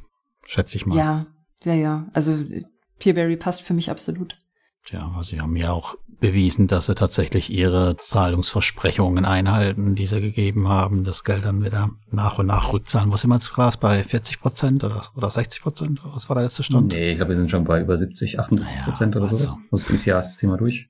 Die zahlen 1,8 Millionen Euro pro Monat, schon eine ganze Menge. Hm. Aber klar, fehlt ihnen halt äh, auf der anderen Seite wieder für den Unternehmensausbau, wobei man das nicht wirklich merkt. Aber ähm, vielleicht da nochmal zurück zu dem Vietnam-Thema eben. Die vietnamesischen Kredithaie, die saßen zufälligerweise in dem gleichen Büro wie die ähm, vietnamesischen Kreditgeber von Peerberry. Natürlich erstmal alles abgestritten und gesagt, wir haben damit nichts zu tun. Aber ist halt schon wieder ein äh, komischer Zufall. Kann man auch nicht sagen. Also die haben jetzt auch ihre Kreditvergabe in Vietnam eingestellt. Aus äh, Vorsichtsmaßnahmen haben sie gesagt, das wären alles nur Routineuntersuchungen. Aber vielleicht sind die Kreditgeber von Peerberry oder der Aventus Group da auch irgendwie involviert. Genau weiß man es nicht. Hm. Also hat man da vielleicht ganz, äh, ganz moralisch äh, auch die Kredithaie gefüttert, wer weiß das schon.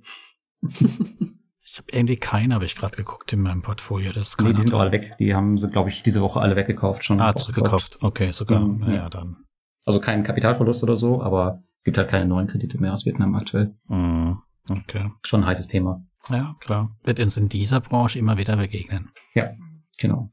Dann hast du noch eine letzte Plattform, oder? Ja, genau. Und die letzte Plattform ist bei mir Via Invest. Das sagen wir jetzt nichts, das sagst du jetzt erst was. Und? Alles gut mit Via Invest bei dir? Mm, es liegt ganz schön viel äh, uninvestiert herum, ist aber für mich auch in Ordnung, ähm, weil ich auch dort den Auto-Invest gestoppt habe. Dann willst du also abziehen Geld?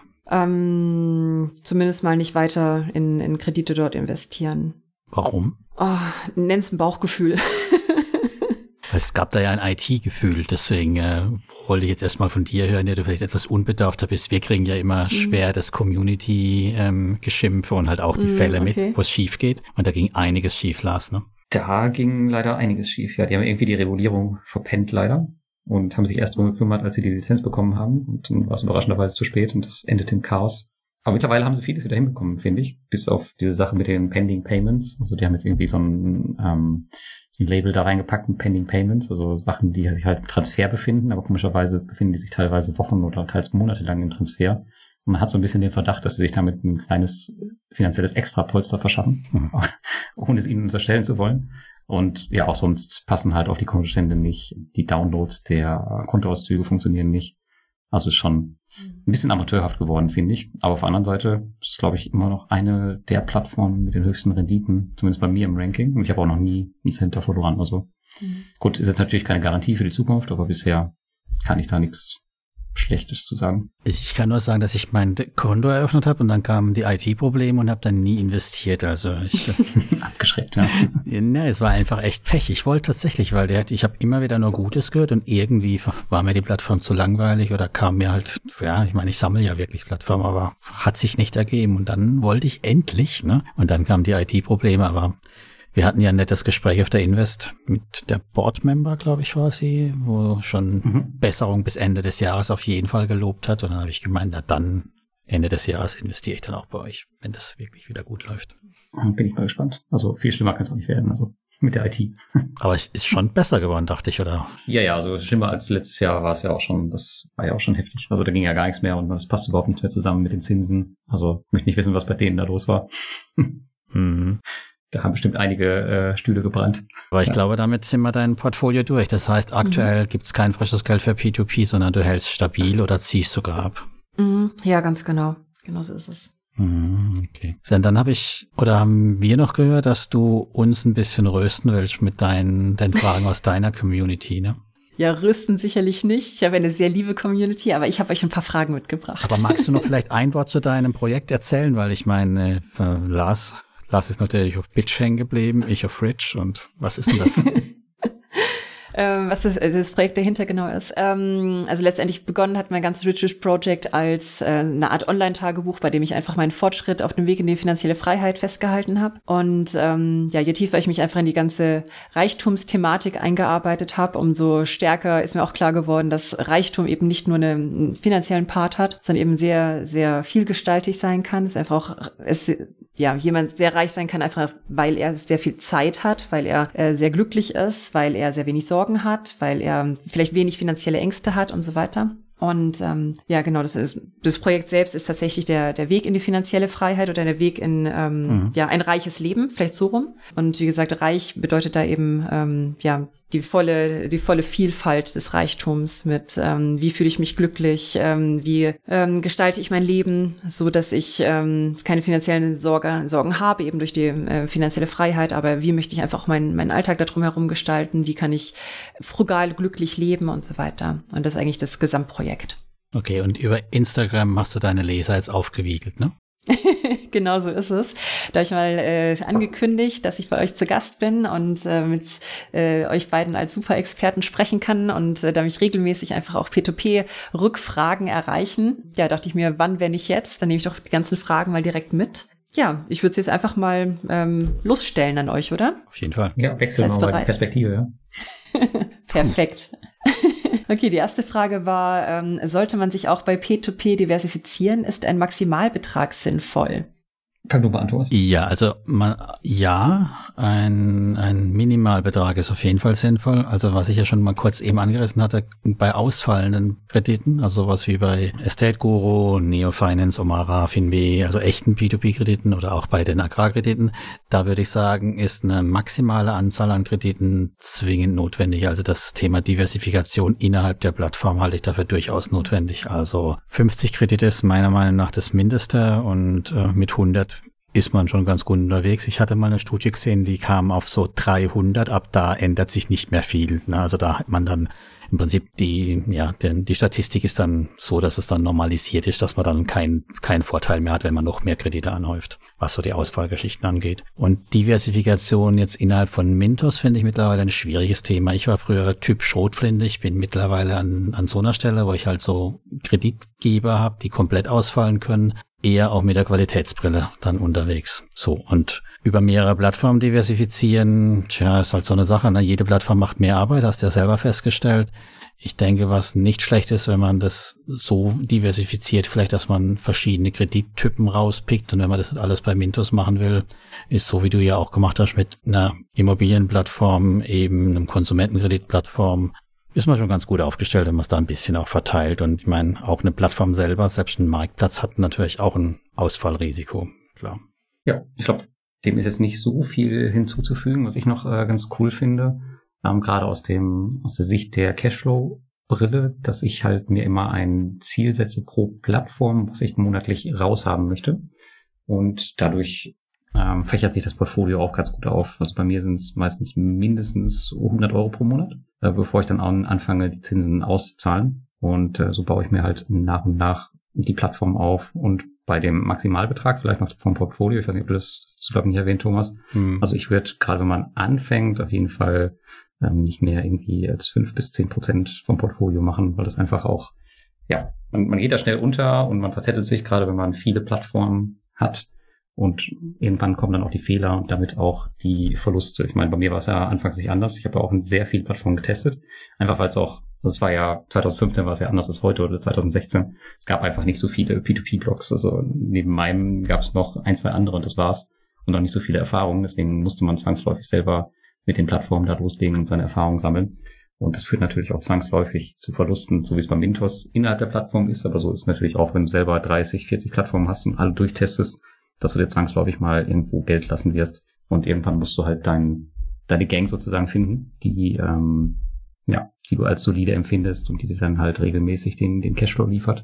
Ja, das soweit dazu, zu der Frage. Super. Also danke dafür. Ähm, die nächste Frage war eine reale Einschätzung von Risiko und Erlösen, gerade mit Blick auf die aktuell schwierigen Zeiten. Wie seht ihr das?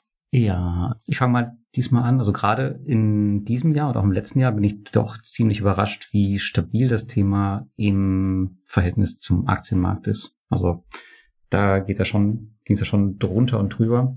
Und ich glaube, solche Zeiten sind gar nicht so schlecht für P2P-Kredite, wenn man auf die richtigen Plattformen setzt und jetzt nicht auf irgendeine neue Plattform, die vielleicht ein Jahr ist. Aber gerade solide Plattformen, die schon jahrelang Geschäftsberichte veröffentlichen, die vielleicht sogar irgendwie im positiven Bereich sind. Jetzt, ich hatte ja eben erzählt, ich war in Mexiko und dieser eine Kreditgeber, der ist schon 16 Jahre am Markt und hat auch die ähm, Covid-Krise problemlos überstanden und die waren in jedem Jahr profitabel. Und wenn du dann halt solche Partner hast, in solchen Zeiten, dann musst du dir, glaube ich, über die Stabilität gar nicht so viel Gedanken machen. Ähm, während man im Aktienmarkt dann schon ja ein bisschen mehr Nerven braucht, wenn halt ständig wieder ein neues Thema in der Welt geopolitisch aufpoppt, äh, was halt wieder irgendwie einen Stein ins Rollen bringen kann. Also da muss man schon ein bisschen ja, schon ein bisschen mehr Mut mitbringen. Ansonsten, also ich möchte auf jeden Fall P2P äh, nicht im Portfolio missen, gerade weil das halt seit Jahren jetzt schon wirklich einen stabilen Cashflow liefert. Selbst in den Jahren, wo es die ganzen Scams gab, selbst da war es eigentlich unterm Strich, muss man sagen, stabil. Also ich jetzt nicht im Minus gewesen. Ich habe Kopier verloren und ein paar Kreditgeber bei Mintos. Aber das war, ja, im Vergleich zum Aktienmarkt oder so, war das halt nichts, was ich da teilweise in ein paar Tagen verloren habe und ähm, zum Teil auch gar nicht wiederbekommen habe, je nachdem. Oder gerade jetzt auch die, die russischen Investments. Da ist vielleicht auch ganz interessant im Vergleich zu sehen. Also wenn man jetzt auf den Aktienmarkt schaut, schaut, russische Investments, mhm. wenn du jetzt eine Gazprom-Aktie oder sowas hast, das Geld ist mal einfach weg und du weißt auch nicht, ob du jemals wieder drankommen wirst. Während bei P2P, bei den meisten Plattformen, wir hatten eben Peerberry angesprochen, einfach Rückzahlungen laufen und du wohl auf jeden Fall nicht auf einem Totalverlust sitzen bleibst, egal bei welcher Plattform. Das finde ich schon super spannend. Also, ja. Aber wie gesagt, man muss halt darauf achten, was man sich so rauspickt und worein man investiert. Ja, du hast halt den Vorteil von P2P ist ja, dass es ähm, keinen inneren Wert in dem Sinn gibt wie in der Börse, wo du halt jederzeit äh, die, die ganzen Befürchtungen oder die Prognosen halt abgebildet kriegst. Es gibt zwar bei manchen Plattformen einen Zweitmarkt, aber der ist bei weitem nicht das Widerspiegelnde, was jetzt so eine Kreditausfallwahrscheinlichkeit oder so angeht. Sprich, dein Portfolio sieht fast immer gut aus, außer es realisiert sich halt mal wirklich sowas wie äh, ein Anbahner wird auf On Hold gesetzt oder fällt komplett aus oder ist eine Einholung. Aber so lange läuft's halt ganz gut. Und wenn man dann schon mal diesen Druck da weg hat, dass das Ding die ganze Zeit hin und her schwankt, ja, dann hast du halt in, über die ganzen Jahre, und wie der Lars sagt, wenn du die Auswahl gut getroffen hast, halt einen stetigen Cashflow über die Zinsen zurück. Und wenn man dann auch irgendwann mal anfängt, das auch mal abzuziehen und nicht immer nur zu reinvestieren, dann ist irgendwann halt auch mal das die Situation erreicht, wo du sagst, naja, jetzt habe ich ja nur noch die Zinsen drin liegen zum Beispiel. Ja, also ab denn, selbst wenn es jetzt ausfallen würde oder ein größerer Teil davon ausfallen würde, würde es mir nicht mehr so wehtun. Ja, und das sind so die, die, die, die Punkte, die halt, ähm, finde ich, ganz angenehm sind. Ne? Also zu sagen, ich habe schon den Großteil rausgezogen wieder, jetzt sind es nur noch die Zinsen, wo mir ausfallen bei einer, gerade bei einer kleinen Plattform. Und von der Rendite her kann ich mich auch nicht beschweren. Also ich habe dieses Jahr, denke ich, auch eine zweistellige Rendite wieder über meine P2P-Investments. Ja, die schaffe ich nicht, aber gut, ich habe auch Pandora und Grow in einem größeren Rahmen als du. Ja, vielleicht muss ich nochmal gucken. Also, aber ich weiß nicht, was ich halt noch abschreiben muss dieses Jahr. Es kommt drauf an, wenn bei Mintos noch ein bisschen was abgeschrieben wird, dann vielleicht nicht. Aber, aber sagen wir mal, es ist nah dran. Also so neun Prozent müssten es auf jeden Fall sein. Hat aber auch hm. Jahre, wo ich nur zwei Prozent hatte. Ne? Also da, da war es gerade noch so positiv da. Also in der in der heißen Phase. Mich hat's halt auch mit ein paar so Plattformen erwischt. Also Groupier war ich dabei, aber auch bei diesen ganzen Scam-Buden, Investio, Sarah, zweimal nur mit kleinen Beträgen, tut trotzdem weh. Da waren's halt dann auch mal plus minus null. Und hat sich aber halt danach dann wieder, wenn man drin geblieben ist, dann aber auch wieder schön entwickelt. Hm. Und dieses Thema, was du angesprochen hast, die Zinsen einfach mal rauszunehmen, das finde ich auch äh, super wichtig und das motiviert auch zu Anfang halt auch gleich sich ein was mit dem passiven Einkommen zu machen, ja. Also selbst wenn es nur 10 Euro sind, aber 10 Euro finanzieren dir vielleicht hier, und da mal einen Kaffee. Und das ist halt auch schon ein passives Einkommen im Kleinen und senkt ja auf der anderen Seite auch deinen Verlust. Und ähm, ja, wenn du dann mal wirklich an so einen Truthahn gerätst, wie Groupier, der halt immer nur nach oben geht, bis halt zu dem Tag, wo es dann halt mal in ein paar Stunden auf Null geht, dann hast du halt immer noch was rausgezogen. Und das ist schon, schon auch ein ganz guter Tipp. Also ich denke, gerade wenn man anfängt zu sagen, man will nur eine Plattform machen, dann ist die Qualität der Plattform das A und O das Entscheidende. Dann würde ich eben, wie Lars ja schon sagt, auf keinen Fall eine Plattform, die das erste halbes Jahr dann Jahr einen Markt gibt, nehmen. Wenn man ähm, eine etablierte hat und dort auf der Plattform dann nicht auch gerade die Kreditgeber mit den allerhöchsten Zinsen und dem schlechtesten Rating rauspickt, dann sollte man auf eine lange Sicht eigentlich ganz gut positiv fahren auch jetzt noch mit den aktuellen schwierigen Zeiten. Die, natürlich, das Risiko wird nicht geringer. Dafür aber sind aber auch die Zinsen wieder gestiegen, muss man halt auch sagen. Also vor, vor zwei Jahren hast du keine 14 Prozent bei einem Kreditgeber bekommen mit dem relativ guten Rating, sondern da waren es halt dann nur 10 oder 9 Prozent. Ja. Und ich erinnere nochmal an das, was ich eben gesagt habe. Dieses Jahr haben wir erstmals auch die Situation, dass der US-Dollar im Verhältnis zum Euro echt mies aussieht, und da ist P2P natürlich, darf man auch nicht vergessen, äh, dann oben mit dabei, weil das meiste einfach ein Euro ist. Mhm. Gut, das war aber eine lange Antwort auf die Frage. Aber ja. sondern nicht eine lange, sondern eine ausführliche Antwort. Super. Ja, hoffentlich die richtige. Aber tatsächlich ein Faktor, den du gerade genannt hast, ähm, ist eine perfekte Überleitung zur nächsten Frage. Und zwar, da geht es um das äh, klassische große Fragezeichen bei P2P, die Versteuerung. Äh, ich meine, in dem Moment, in dem man die Zinsen abzieht, ähm, ja, muss man sich ja überlegen, was, wie versteuere ich jetzt die Zinsen?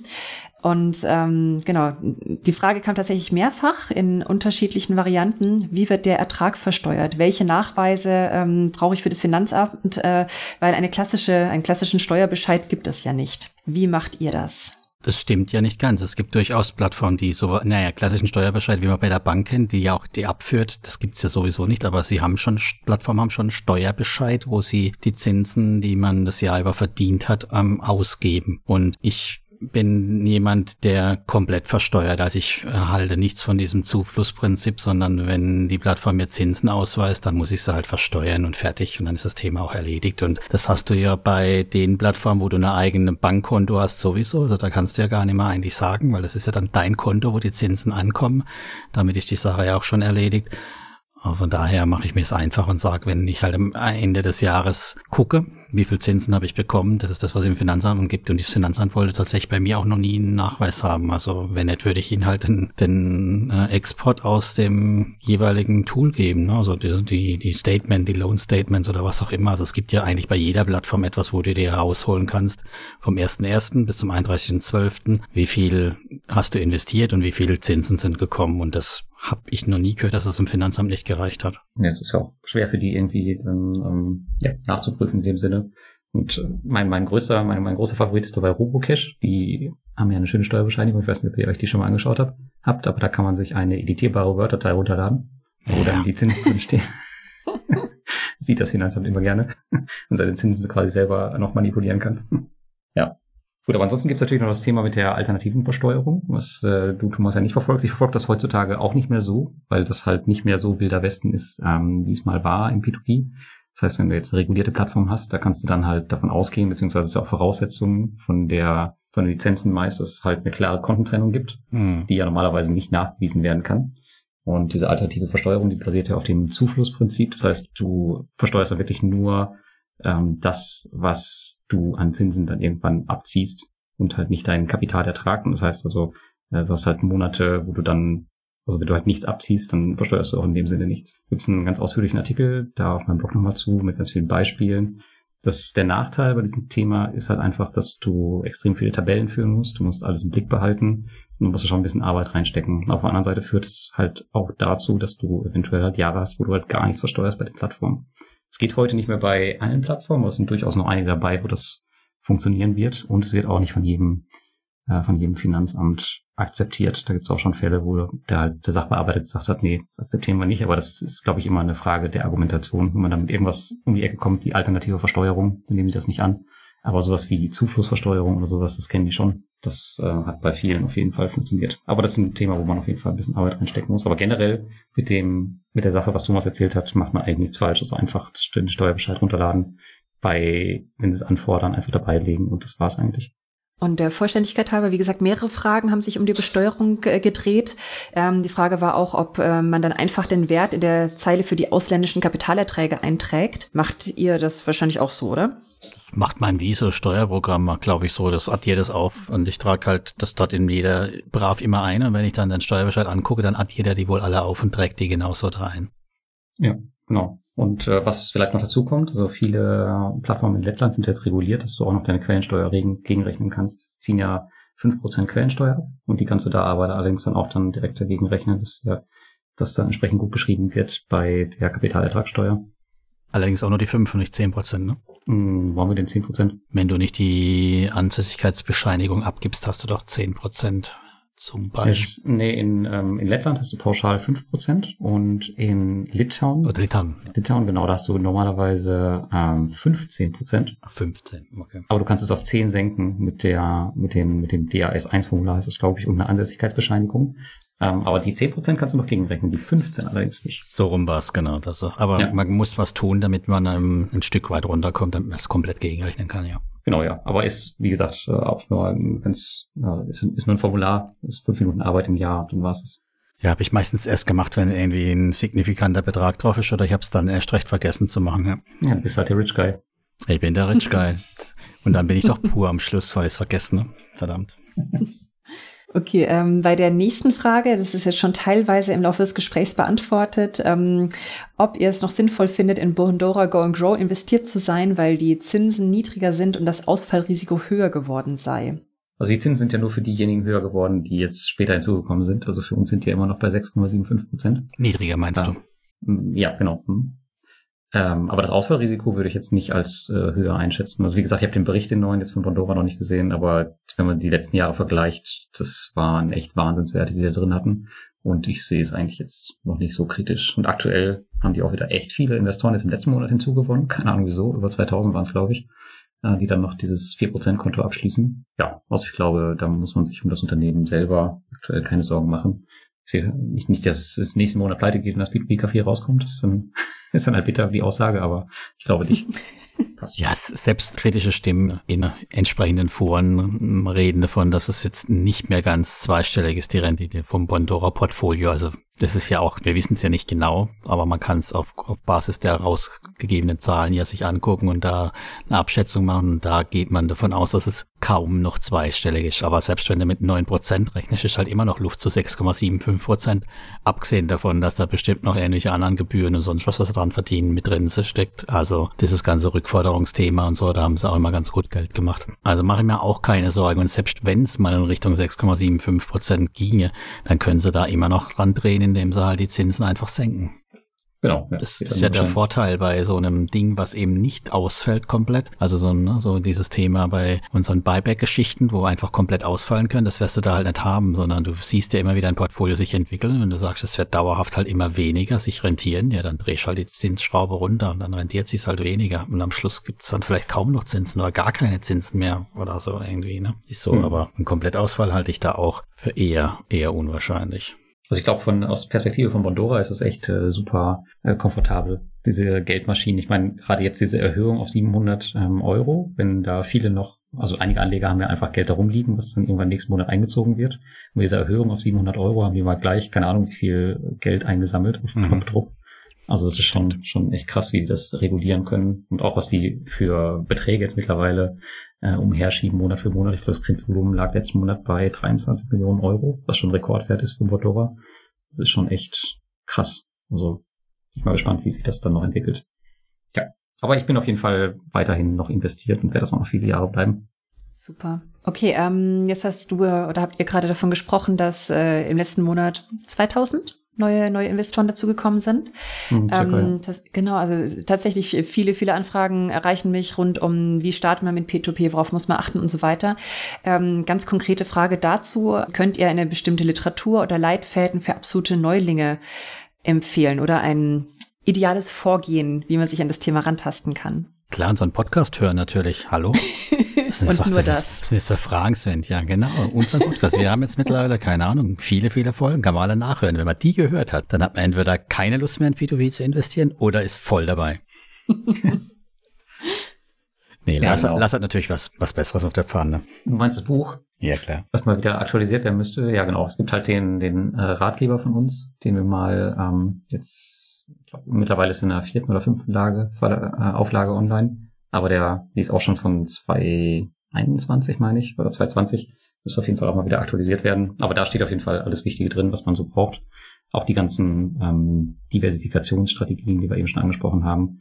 Das ist auf jeden Fall ein ganz guter Start. ansonsten bin ich immer ein Freund von Praxis. Das heißt einfach drei, vier Plattformen aussuchen, 50 bis 100 Euro hinüberweisen und einfach mal testen, wie es anfühlt und beobachten, was mit dem Investment passiert, was mit der Plattform passiert, sich ein bisschen dafür interessieren, was man so alles machen kann auf der Plattform.